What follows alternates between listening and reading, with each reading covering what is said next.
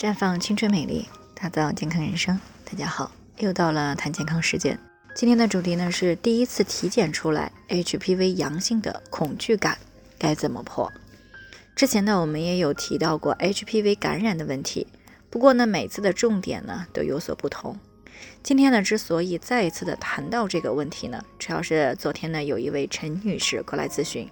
说她今年二十九岁了，因为她的母亲呢患有乳腺癌。虽然发现的比较及时，现在和正常人一样生活，也没有什么事儿，但是呢，这还是给陈女士的心里烙下了根儿。那自从结婚生过孩子以后呢，基本上每年呢都会做一次全面的体检。那碰巧了，今年体检出来发现了 HPV 呈阳性。那在之前的体检当中呢是没有过这种情况的，这让她呢很是忧心，吃不好也睡不好。确实呢，高危类型的 HPV 的感染呢。与宫颈癌的发生是有一定关系的，但呢，也不是说所有的 HPV 感染都会发展成为宫颈癌。这与健康意识和生活方式是有关的。那因为 HPV 感染呢是一种病毒感染，它与本身的免疫力是有关的。那这里的免疫力呢，啊，同时兼指的女性私密处的免疫力和全身性的免疫能力。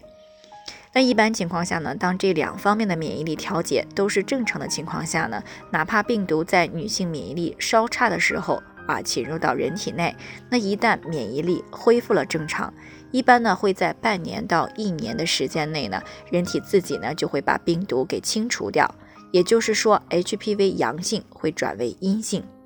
那这也就是为什么会有一些女性在第一次检查出来 HPV 阳性以后呢，再过一段时间。啊，妇科和免疫力调整以后呢，就会转阴了。当然呢，有些女性呢不太重视健康啊，虽然呢生活习惯不好，私生活也不太节制，但是呢就是没有定期体检的习惯。那当发现 HPV 阳性的时候呢，可能已经啊感染了很长时间了。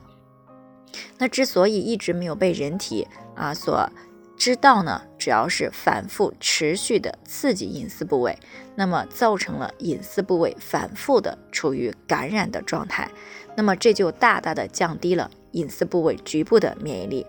那也正因为反复的隐私部位感染呢，同时也削弱了机体的整体的免疫能力。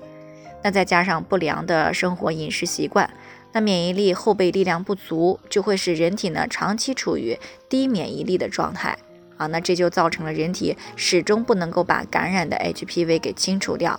那如果感染的是目前发现的十六种高危 HPV 病毒类型当中的其中一种，或者呢同时啊有好几种的话，特别是十六型和十八型的感染，那这种情况呢就会大大的增加宫颈癌变的概率啊。所以呢，如果之前一直比较注意私生活方面和生活习惯。那保持良好的免疫力，并且呢，定期的去体检啊，如果发现感染，及时处理就可以了。这样呢，也就不用太担心宫颈癌发生的问题。最后呢，还是要提醒大家啊，每个人的健康情况不同，需要具体分析之后，才能有针对性的解决方案。